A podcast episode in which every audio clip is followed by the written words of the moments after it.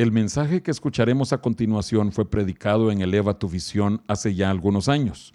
En ese tiempo no teníamos tanta cobertura radial ni por internet, pero queremos cumplir con lo que el Señor Jesucristo dijo en Mateo 13:52. Por eso todo escriba docto en el reino de los cielos es semejante a un padre de familia que saca de su tesoro cosas nuevas y cosas viejas. Y este programa ciertamente es uno de esos tesoros viejos. Quizás en el transcurso de la transmisión se haga alusión a eventos o circunstancias que estaban ocurriendo en aquel entonces. Pedimos la comprensión de nuestros oyentes. Sin más, damos paso a un programa más de Eleva tu Visión.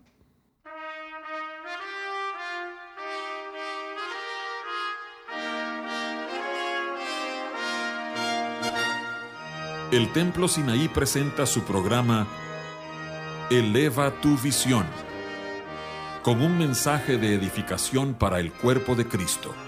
Te invitamos a que nos acompañes los siguientes 60 minutos para escuchar la palabra de Dios y música que cambia la vida.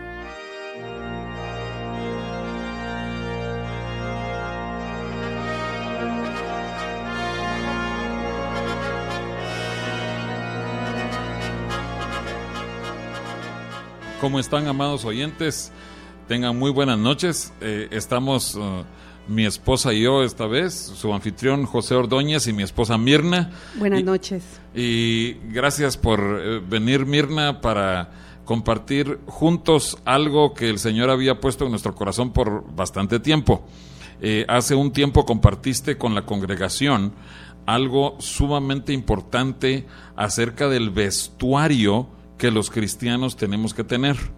Y, yo le he pedido a mi esposa para que ella comparta esas ideas. Obviamente estamos hablando con una audiencia a quien no conocemos, a todos, pero creemos que esto puede ser de mucha bendición para que todos los creyentes en Cristo Jesús tengamos una carga y un cuidado eh, por nuestro vestir.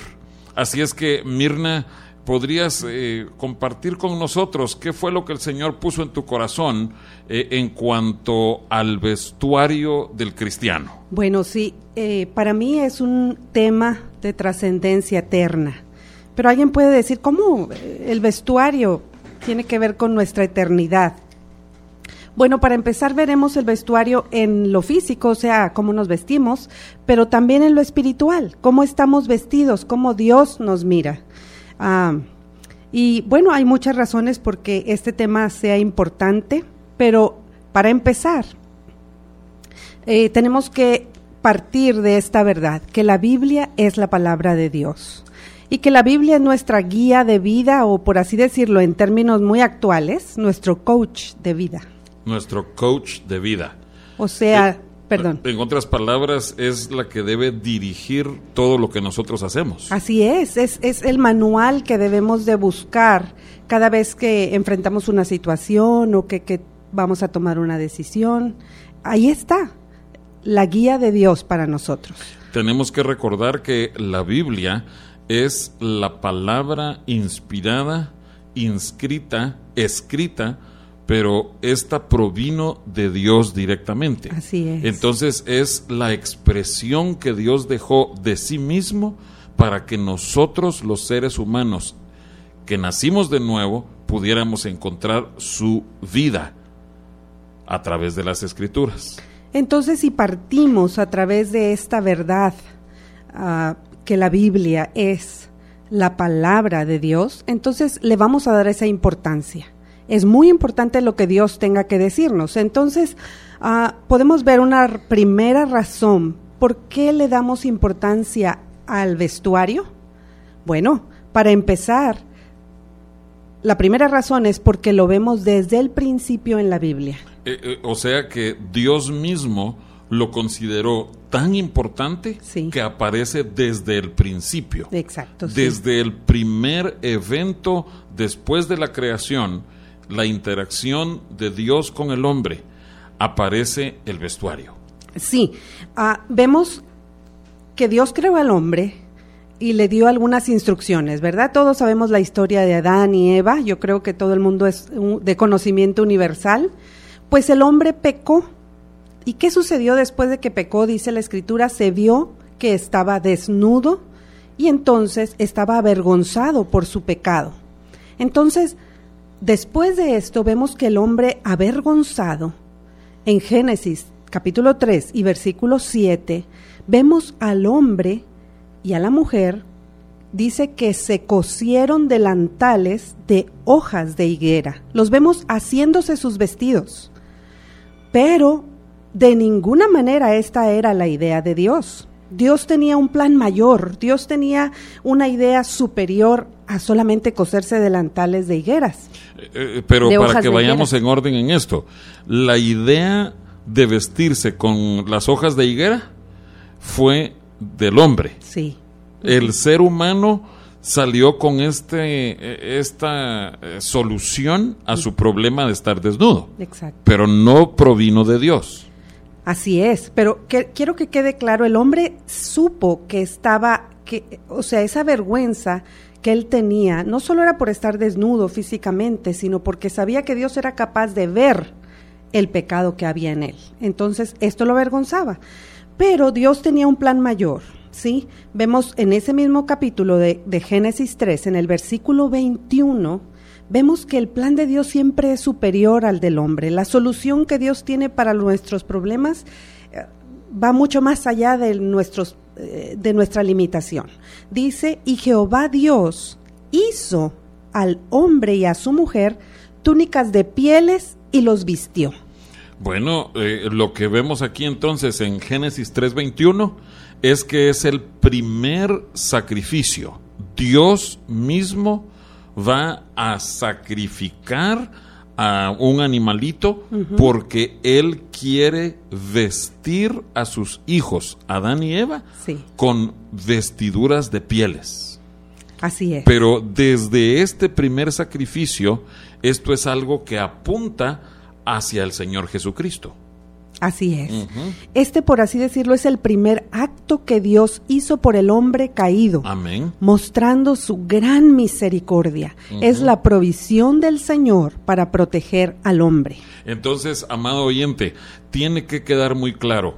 El hombre siempre va a tener sus propias ideas, sus definiciones de que hay que vestirse, que hay que cubrirse, pero existe un camino que Dios ha puesto, una idea en cuanto al vestuario. No es la idea del hombre, es la idea de Dios. Así es. Entonces, eh, vemos esta verdad en la escritura retrocediendo un poco. Dios ve desde los cielos aún nuestros pensamientos. No hay nada oculto delante de los ojos del Señor. Y vemos en muchas escrituras, pero veamos algunos salmos, dice que Jehová tiene en el cielo su trono, sus ojos ven, sus párpados examinan a los hijos de los hombres. Ese es el Salmo 11. 11.4 y el 94.11 dice Jehová conoce los pensamientos de los hombres. Y el 119, 168 dice, eh, parafraseado, dice, Señor, yo te he obedecido, porque sé que todos mis caminos están delante de mí, de ti. Entonces vemos esta verdad, este principio. No hay nada oculto delante del Señor. El Salmo 139, yo invito a los que están escuchando que lo lean esta noche en sus casas y que lo oren al Señor. Es un salmo muy bonito que no podemos leerlo todo por el tiempo, pero es un salmo de David muy hermoso. Dice 139, oh Jehová, tú me has examinado y conocido. Tú has conocido mi sentarme y mi levantarme has entendido desde lejos mis pensamientos. Voy a, ir brincando un poco y dice, y todos mis caminos te son conocidos. Y el salmista estaba asombrado, dice, detrás y delante me rodeaste y sobre mí pusiste tu mano. Tal conocimiento es demasiado maravilloso para mí, alto es, no lo puedo comprender. Dice en el 12, aún las tinieblas no encubren de ti y la noche resplandece como el día. Después dice algo muy impresionante. Dice que Él nos vio desde antes de nacer. Dice, mi embrión vieron tus ojos. Entonces, nada se escapa de la vista del Señor, nada. Y el plan de Dios, ¿sabe? e, e, el, el, pecado que está en nosotros está descubierto delante de Dios. A, abierto ante Él. Uh -huh. Los caminos del hombre están ante los ojos de Jehová, dice la escritura también. Y solamente Él puede quitar ese pecado a través de Jesucristo, quien nos limpia de todo pecado. Así como esos animalitos inocentes, no sabemos si fueron dos, si fue uno, no, no lo sabemos, pero fueron animalitos los que el Señor eh, tuvo que sacrificar, lo que Dios tuvo que sacrificar para cubrir la desnudez de Adán y Eva. Así el Señor Jesús tuvo que morir como un cordero sin mancha para limpiarnos de todo pecado. Podríamos decir que en un sentido figurado o más bien en un sentido espiritual, ahora podemos estar vestidos de Jesucristo. Eh, ahorita que mencionas esto, eh, eh, aparece una escritura en Romanos 13, cuando Pablo está hablando allí acerca de toda la inmundicia, toda la suciedad, todo lo que nos rodea, en Romanos 13 y versículos 13 en adelante dice, andemos como de día, honestamente, no en glotonerías y borracheras, no en lujurias y lascivias, no en contiendas y envidias, sino vestíos del Señor Jesucristo y no proveáis para los deseos de la carne. Entonces, qué bueno que mencionas esto, Mirna, porque eh, nosotros en lo espiritual sí tenemos que buscar una forma de estar cubiertos, de estar vestidos. Uh -huh. Y esto es del Señor Jesucristo. Así ¿De qué es. nos habla esto? De santidad, uh -huh. de la naturaleza divina que nos cubra, que nos guarde y que sea todo lo que se vea espiritualmente. Pero esto también se traduce en un mensaje para lo natural, para lo físico. Así es. Y, y yo, yo, creo que sí necesitamos hacer una observación sumamente importante, porque por mucho tiempo en la iglesia evangélica se ha eh, considerado que el tener normas de vestuario es eh, raya en legalismo que nosotros no podemos poner reglas porque eso eh, es únicamente una eh, eh, cosas externas.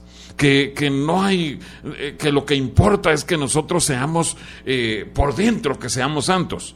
Pero qué bueno que comienzas tú por este punto. Sí, sí es sumamente importante que nuestra santidad comience desde adentro, desde nuestro corazón. Así es. Que esa es la verdadera santidad vamos a ver más adelante pasajes que Pedro habla acerca de que tenemos que estar vestidos y adornados por adentro, pero sí nuestra santidad tiene que manifestarse, tiene que notarse. Pero continúa hablando Mirna. Sí, entonces en resumen es importante de este primer punto que cómo nos ve Dios, cómo andamos. Él nos invita y Él nos ofrece ese sacrificio de Jesucristo para que todo aquel pecado que está en nosotros sea cubierto por Él. Pasamos al siguiente, la siguiente razón por la que creo que es importante este tema de la vestidura, y es porque el vestuario de una persona nos habla de su llamamiento. Bueno, también de su llamamiento y de su posición.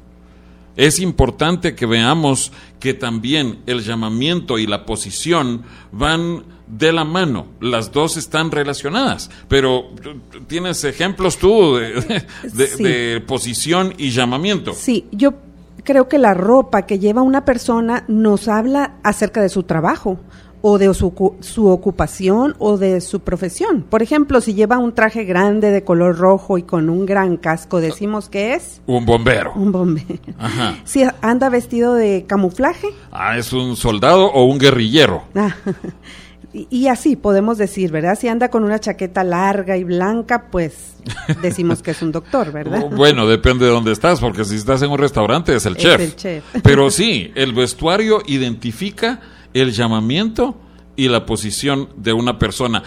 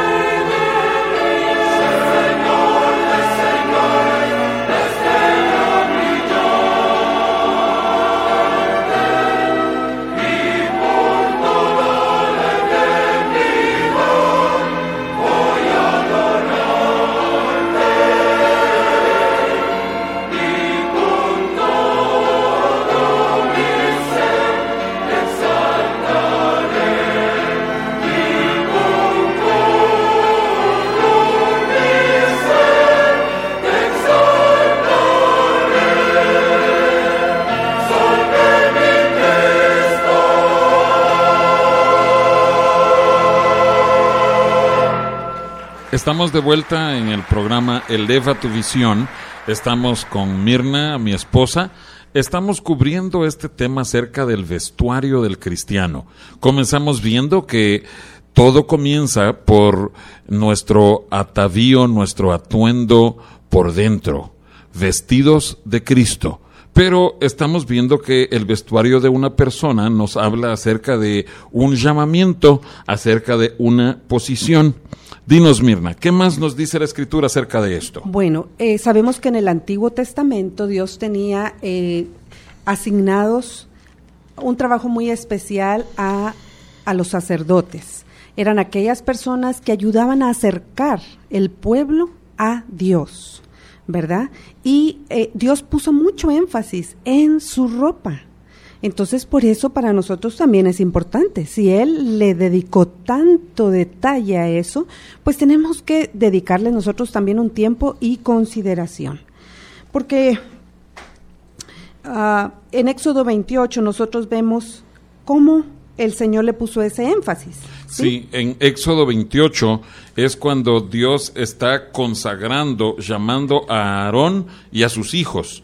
Y dice el versículo 2, y harás vestiduras sagradas a Aarón tu hermano para honra y hermosura y tú hablarás a todos los sabios de corazón, a quienes yo he llenado de espíritu de sabiduría, para que hagan las vestiduras de Aarón para consagrarle para que sea mi sacerdote. Las vestiduras que harán son estas, el pectoral, el efod, el manto, la túnica bordada, la mitra y el cinturón. Hagan pues las vestiduras sagradas para Aarón tu hermano y para sus hijos, para que sean mis sacerdotes. Aquí vemos la importancia que Dios, le, el detalle, con lujo de detalle Dios, uh, y si seguimos leyendo, no tenemos el tiempo, pero pueden escudriñarlo aquellos que están escribiendo. En ese capítulo, Dios da detalle cómo se va a coser una cosa, cómo se va a acomodar, uh -huh. cómo se va a unir a lo otro, las costuras, eh, eh, los tejidos, todo era muy hermoso, porque dice que el Señor quería que ellos mostraran honra y hermosura. Eran sus sacerdotes. Honra y hermosura. Sí, también en Levítico 6, en el capítulo 6, no vamos a ir ahí, eh, también tenemos otras escrituras en Ezequiel 42 y 44. Uh, dice que debían usar estas ropas especiales para ir al santuario, para ofrecer en el tabernáculo el holocausto continuo. También era ropa especial para servir como sacerdotes delante de él y la usaban específicamente en el santuario. Bueno, qué bueno que mencionas esto, Mirna, porque eh, realmente como que eh, con la modernidad se ha perdido un poco el hecho de querer vestirnos con nuestras mejores ropas para ir a la iglesia. Sí, tristemente. Eh, uh -huh. y, y yo he visto que incluso eh, pastores, ministros muy famosos eh, que aparecen en televisión, ellos ni siquiera llegan de traje sino que están así con, con un jeans, eh, pantalón de mezclilla y una camisa polo y, y eh, de una forma muy relajada, muy casual. Así es, pareciera que ellos digan todo como tú te sientas a gusto, ven. No, no, no, no, no te esfuerces, ¿verdad? Casi como Adán y Eva cosiéndose sus propias vestiduras de hojas de higuera. Sí, algo así definiéndolo de sus propios pensamientos. Así es, pero Dios tiene una forma, ¿no? Él nos mostró que para ir a su casa, pues tenemos que ponernos una ropa especial. ¿Por qué? Le damos un mensaje a Dios. Le uh -huh. decimos, tú eres importante en nuestra vida y queremos ir lo mejor, que podamos ir a tu casa. Realmente, si tenemos una entrevista de trabajo, ¿cómo iríamos? Queremos causar una buena impresión, sí. queremos es inclusive una hermana muy preciosa me dio un recorte de periódico que decía, "Vístete para impresionar si vas a buscar trabajo." Entonces venían delineados muchos, muchos um, detalles. Decía el color de la ropa, este, cómo debías de vestirte. Todo era tan formal que me pongo a pensar, bueno, queremos darle un mensaje al Señor. ¿Verdad? Queremos decirle, uh -huh. tú eres importante y quiero agradarte. Bueno, yo, yo sí creo, Mirna, que los cristianos eh, damos un mensaje muy importante cuando nos vamos a dirigir a la iglesia, ya sea a un culto entre semana o un culto el domingo. Eh, creo que nuestros vecinos saben muy bien ah, ahorita van a un culto. Bueno, sí. Porque nos miran eh, con bien vestiditos, quizás con traje, con corbata, la Biblia bajo el brazo. pero creo que los vecinos sí notan. ellos están vistiéndose de una manera un poquito más especial. Sí. Bueno, no estamos hablando de, gastar mucho dinero y de comprar ropa carísima. Y, no, Dios no es lo que quiere. De lo que tú tienes, ponte lo mejor para Él. Sí, aunque lo hayas comprado en una pulga, pero es tu mejor ropa para el Señor. Y continuando con esto de los sacerdotes, hay algo muy, un detalle que uno uh, no pensaría que está en la escritura o que Dios le da tanta importancia, pero es un detalle que no debemos de pasar por alto. Fíjense que eh, quisiera que leyeras, José, por favor, en Éxodo 28, a 42. Éxodo 28, 42. Eh, bueno, te he de confesar, y me imagino que este ha sido el caso con muchas familias, que cuando hemos pasado por este pasaje, eh, leyendo con la familia, con los niños, especialmente si son niños pequeños, aparece una palabra allí que podría causarles risa. y, creo que por eso, o vergüenza, sí, pero creo que por eso eh, es importante lo que tú decías, no dejemos pasar la enseñanza tenemos que prestar atención a la enseñanza. Éxodo 28, 42. Y les harás calzoncillos de lino para cubrir su desnudez. Serán desde los lomos hasta los muslos. O sea que la Biblia nos describe hasta dónde Dios considera que se tiene que cubrir la desnudez. Así es, así es, tomémoslo en cuenta. Y bueno, tristemente, mm, ahora parece que las modas van más para arriba y para arriba y para arriba, ¿verdad? Hace tiempo nosotros leímos en una revista de, de pues de alcance, pues podríamos decir mundial, em, que decía un artículo hacia las mujeres, dirigido hacia las mujeres, y decía, ah, si tú no quieres ser asaltada en la calle o ser insultada o ser o provocar que los hombres te, te pudieran hacer daño, no salgas a la calle con minifalda. Y eso es una revista secular. No sé si tú te recuerdas, hace eh, muchos años que leímos eso. Eh, es interesante cómo la gente ah, afuera, mm, por así decirlo, en el mundo, no necesariamente en la iglesia, entiende lo que sucede con eh, andar mm, lo más corto posible, ¿no? O sea, mostrando nuestra desnudez. Tristemente ahora no se llama así, pero es lo que la Biblia, es lo que Dios dice, que eso es desnudez. Sí, eh, eh, es, es, importante que, entendamos. El mundo tiene sus modas.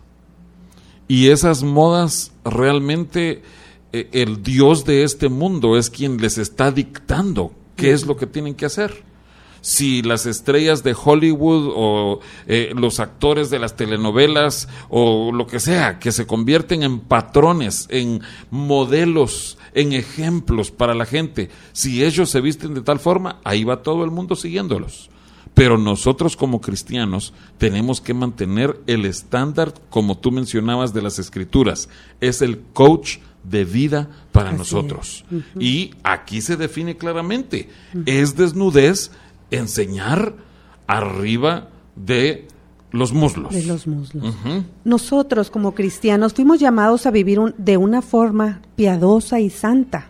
Fíjense, la escritura dice en Primera de Pedro 2.9 que nosotros somos linaje escogido por Dios, real sacerdocio. Aquí podemos identificarnos con estos sacerdotes de, de Éxodo con estos sacerdotes. Ahora nosotros somos llamados también para Dios sacerdotes, nación santa, pueblo adquirido por Dios.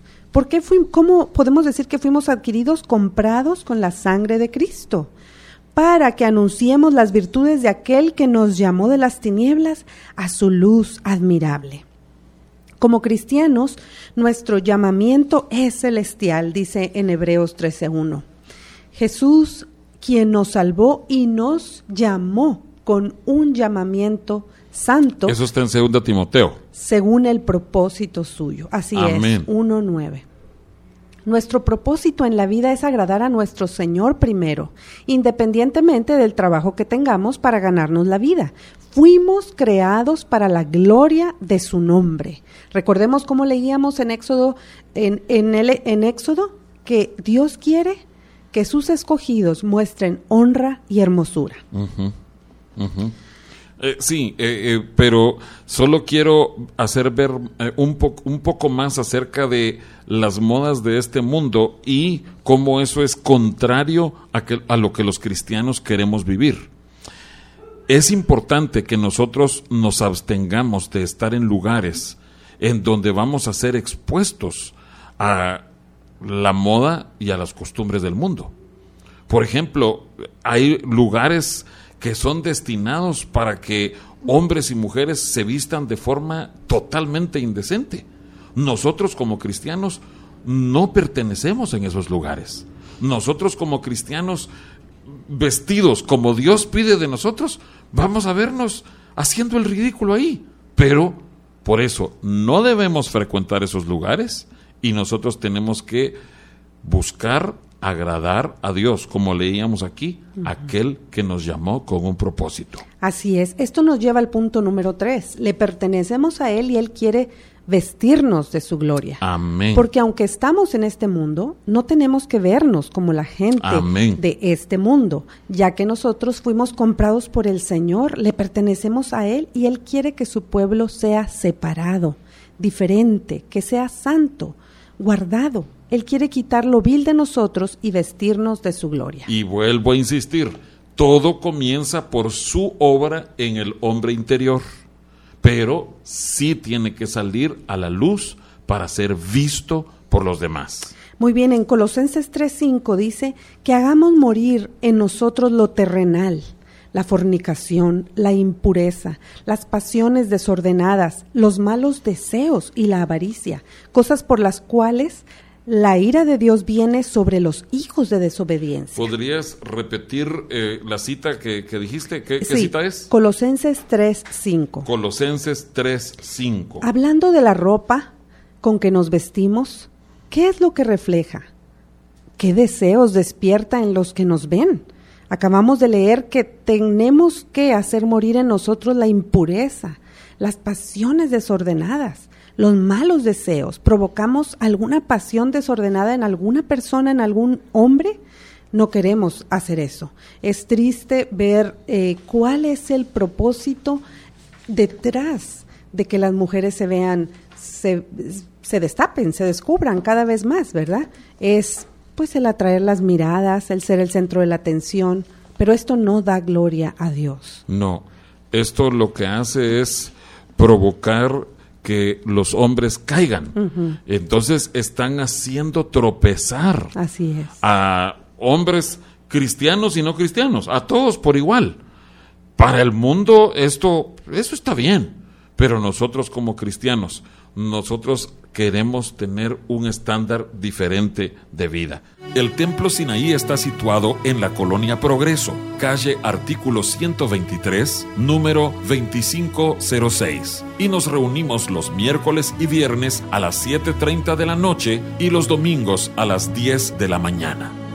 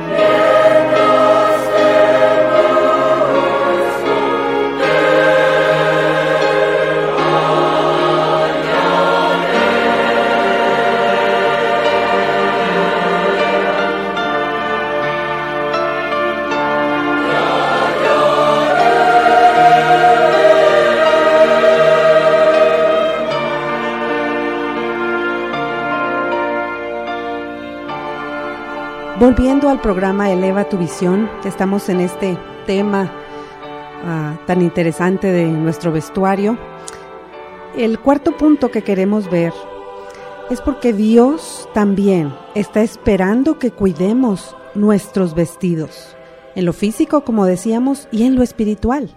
Hay, un, uh, hay un, una escritura que dice en Eclesiastés 9:8, en todo tiempo sean blancos tus vestidos. Nuestros vestidos debemos de cuidarlos. ¿Cómo nos vestimos? ¿Qué, qué pasiones despertamos o qué, qué, qué, qué hablan? ¿De qué habla nuestro vestuario, pero también nuestra vida en lo espiritual? ¿Ustedes han visto a una novia cómo cuida sus vestidos su vestido, que regularmente la novia lo compra un mes antes o dos meses antes y lo tiene por ahí guardado en un cuarto donde nadie debe entrar ni nadie debe tocar su vestido. Bueno, yo, yo recuerdo muy bien cuando nosotros nos casamos y uh -huh. eh, este es un pequeño secretito que te, tenemos para todos los oyentes, todos los hermanos de nuestras iglesias hermanas, pero nosotros nos probamos nuestra ropa dos o tres días antes de casarnos. Y resulta que en los días eh, conduciendo hacia nuestra boda habíamos subido de peso. Entonces los últimos dos días tuvimos que estar en ayuno para que pudiéramos entrar en nuestra ropa. Sí. Entonces el día de la boda ya estábamos vestidos y alborotados todos. Nos fuimos a tomar las fotos antes de la ceremonia, pero estábamos muertos de hambre. Ay, sí. Eh, ya nos desmayábamos, creo yo. Y eh, en eso se nos ocurrió, eh, eh, mi cuñado era el, el chofer de, del, Del del carro. nupcial y se nos eh, ocurrió ir a un lugar en donde venden jugos licuados. Sí. Y la gran pena era que tu vestido no se fuera a manchar. Ay, sí. Y me acuerdo yo que esa era toda la preocupación. Yo no sé a cuántas parejas les ha pasado eso, pero ahorita que mencionas al vestido de novia, esa es la imagen que yo tengo. Estás sentada en el carro nupcial, estamos acercándote el jugo, pero con la preocupación de que no le cayera, pero ni una gotita de agua, mucho menos de licuado. Sí. No sé si lo habías pedido de betabel con algo, pero se habría visto, se habría notado mucho, ¿verdad? Pues realmente yo creo que cada novia este cuida mucho su vestido. Mi mamá, ella se hizo su vestido y cuando llegaba a bordarlo, ella no permitía que nadie entrara al cuarto, se lavaba las manos y bueno, lo cuidaba mucho. Yo creo que así son todas las novias. Pues bueno, la Biblia dice que nosotros como cristianos somos la novia de Jesucristo y un día Él nos llevará con Él. Eso, eso es la esperanza de todo cristiano, estar con Él en las bodas. Bueno, Él pide que todo el tiempo tengamos nuestros vestidos blancos. Bueno, sí, y, creo que en las escrituras aparecen varias amonestaciones a través distinto, de distintos autores en distintos libros. Por ejemplo, en 2 Pedro capítulo 3 y verso 11 d- dice que nosotros debemos cuidar, debéis andar en santa y piadosa manera de vivir. Dice el versículo 14, con di- tenemos que procurar con diligencia ser hallados por Él sin mancha e Así irreprensibles. Eso es Pedro hablando. En Filipenses capítulo 2 es Pablo quien está hablando y dice, ocupaos de vuestra salvación con temor y temblor. Y luego dice que seamos irreprensibles, sencillos, hijos de Dios sin mancha. O sea, cuánto repite el Espíritu Santo el que nosotros estemos sin mancha. Entonces, eh, creo, Mirna, que eh, la observación que quieres hacer es que nosotros cuidemos de no tener manchas, Así es, así es. Eh, que nos revisemos periódicamente, que acudamos al Señor periódicamente. Yo diría cada mañana y cada noche que estemos delante de Él. Así es, como cada mañana que nos vemos en el espejo y tal vez nos encontramos otra cana, otra arruga, bueno, que de la misma manera nos veamos en ese espejo espiritual que es la palabra y digamos, ¿cómo estoy? Eh, también revisemos periódicamente nuestro closet. Y pidámosle al Señor, ayúdame para que con mi forma de vestir yo te esté agradando, para que yo sea agradable a ti, para que no peque y no haga pecar a nadie. ¿verdad? Creo que es importante lo que tú dices, porque no es que la ropa se vaya a meter allí eh, a escondidas, que la ropa solita se metió, sino que nosotros mismos pudimos haber cometido un error nosotros pudimos haber incluso rebajado nuestros estándares por un momento. O tal vez lo hicimos un tanto inconscientes. Compramos ropa, algún atuendo que nos parecía bien, pero tenemos que revisar. A ver, ¿cómo, cómo se me ve esto? ¿Qué provoca? ¿Qué, ¿Cuál es el mensaje que doy con esta prenda de vestir? Bueno, si realmente las prendas de vestir dan un mensaje, así como nos dice si es un doctor, si es un policía, también nos dice, todos podemos saber, esa niña es rebelde, esa señora es provocativa, ese joven eh, se ve que es, es rebelde o que anda en tal o tal cosa. Este, nuestro vestuario sí, sí, sí demuestra cómo está nuestro corazón muchas veces este parece que toda la juventud quisiera verse como rebelde, ¿verdad? Pero, pero encontramos que hay jóvenes que están dispuestos a, a, obedecer, a, a, agradar a Dios, ¿verdad? Pareciera muchas veces que los diseñadores eh, imprimen su, eh, su forma de ver la vida en lo que hacen. Definitivamente todo lo que hacemos refleja lo que pensamos y lo que sentimos, ¿verdad? Y Pidámosle al Señor que la influencia venga de Él sobre nuestras vidas y no de este mundo o de diseñadores que, que su corazón, ¿verdad? Eh, no está para agradar a Dios. Pasamos al siguiente punto, al número 5, y es algo también muy importante, porque el Señor dedica tiempo para hablarnos a nosotras las mujeres. Específicamente a las mujeres. Así es, así es. Vemos muchas, muchos pasajes. No, no los traigo aquí, no podríamos hablar de todos, pero él le habla a su pueblo como a una mujer también.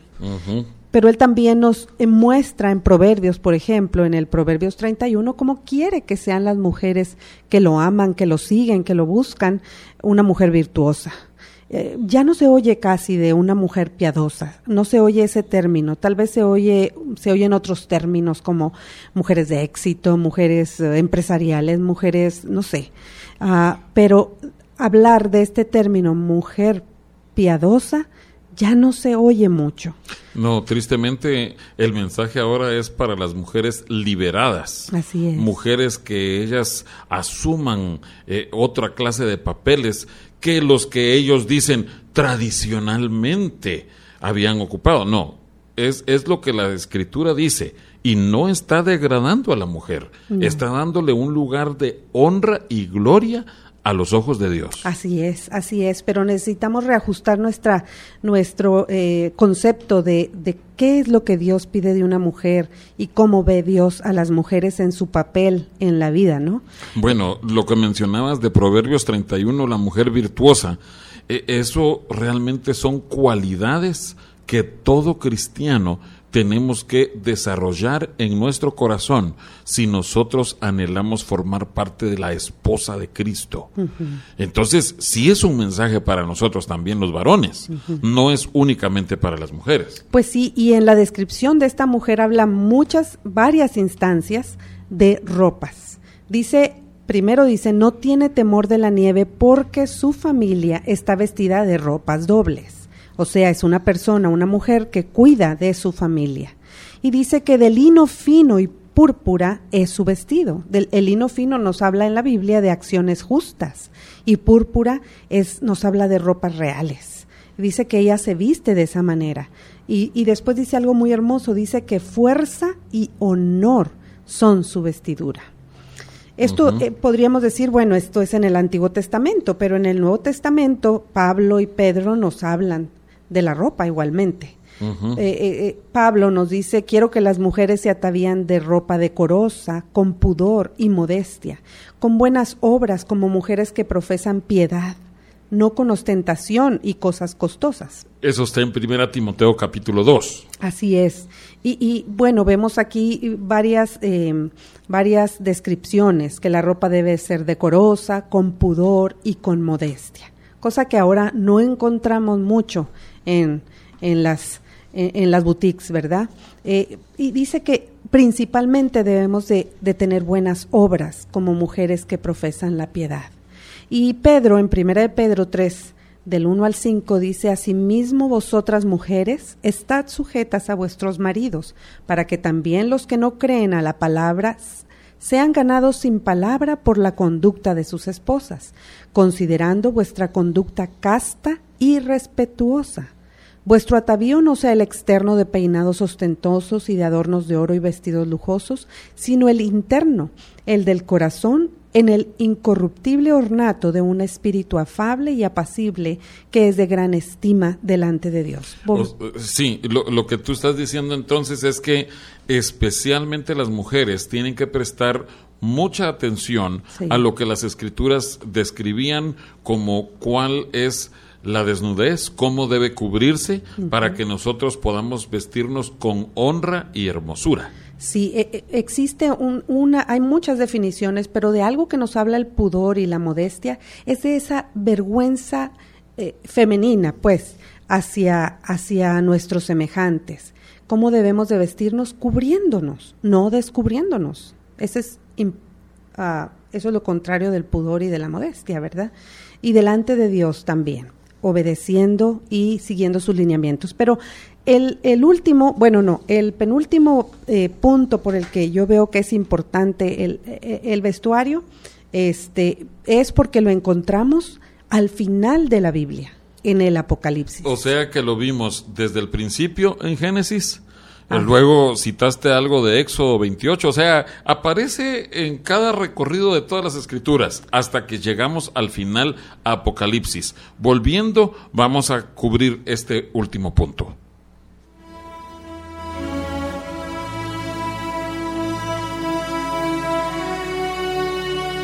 El Templo Sinaí está situado en la colonia Progreso, calle artículo 123, número 2506. Y nos reunimos los miércoles y viernes a las 7.30 de la noche y los domingos a las 10 de la mañana.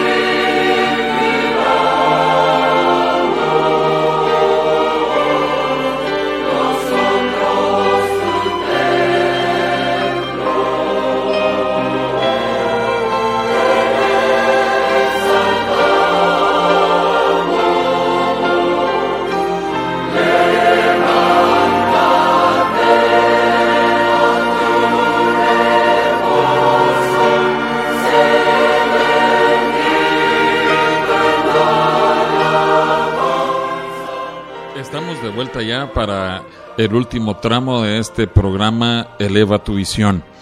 Eh, comenzamos viendo que desde Génesis aparece este tema del vestuario. Dios vistió con sus vestiduras a Adán y Eva. Pero Mirna, eh, el último punto nos habla de que en el Apocalipsis también es importante el vestuario. Es interesante, ¿no? Que Dios lo considera un tema tan importante que nos habla de él en lo primero, en el primer libro de la Biblia y en el último. O sea, podemos decir que Él provee cobertura para el hombre de principio hasta el fin. Podemos ver en el principio Dios dándole vestiduras, dándoles vestiduras al hombre después de su caída y en el fin también lo vemos repartiendo vestiduras blancas. Bueno, sí, dice el Apocalipsis 3 y verso 4 en el mensaje a la iglesia de Sardis, el que venciere será vestido de vestiduras blancas. Sí. Ajá. Eh, es una promesa que Dios hace. Si tú eres un vencedor, si tú vences, el que, el que llegue hasta el final, a Dios le dará estas vestiduras blancas y dice, y no borraré su nombre del libro de la vida y confesaré su nombre delante de mi Padre y delante de sus ángeles. Sí, pero eh, esto se le da a los que dicen el versículo 4, el verso anterior, tienes unas pocas personas en Sardis que no han manchado sus vestiduras y andarán conmigo en vestiduras blancas porque son dignas. Entonces, sí hay una relación en que nosotros cuidemos el estar sin mancha. Así es. Y el Señor entonces nos va a proveer de vestiduras blancas. Pero si tu vida no está libre de manchas y te sientes indigno y sabes que Mm, como dice ahí, porque son dignas, aquellas personas que no mancharon sus vestidos, pero tú dices, yo tengo manchas en mi vestido, en mi vida hay manchas, Él nos ofrece esperanza.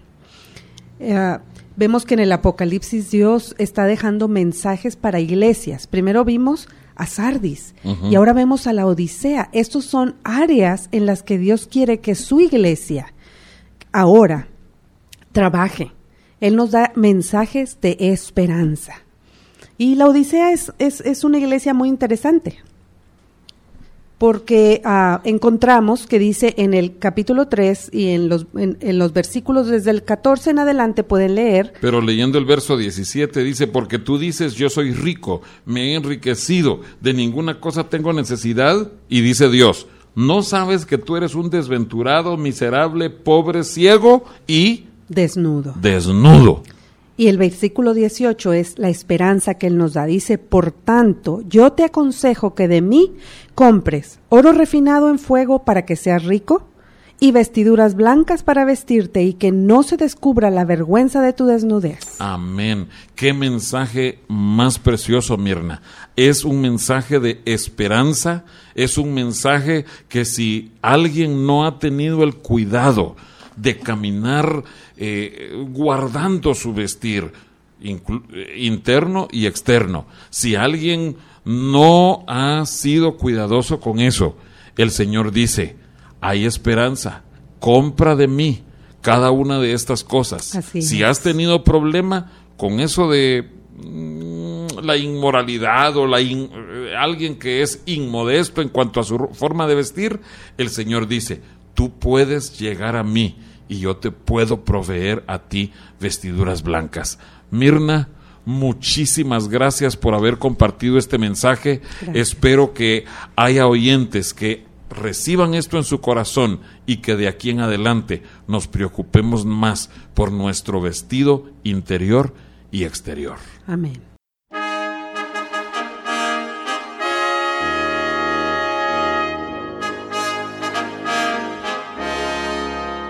El Templo Sinaí agradece el favor de tu atención. Te invitamos a que nos sintonices la próxima semana a la misma hora por esta misma estación. Nos despedimos con la siguiente petición a Dios. Jehová te bendiga y te guarde. Jehová haga resplandecer su rostro sobre ti y tenga de ti misericordia. Jehová alce sobre ti su rostro y ponga en ti paz.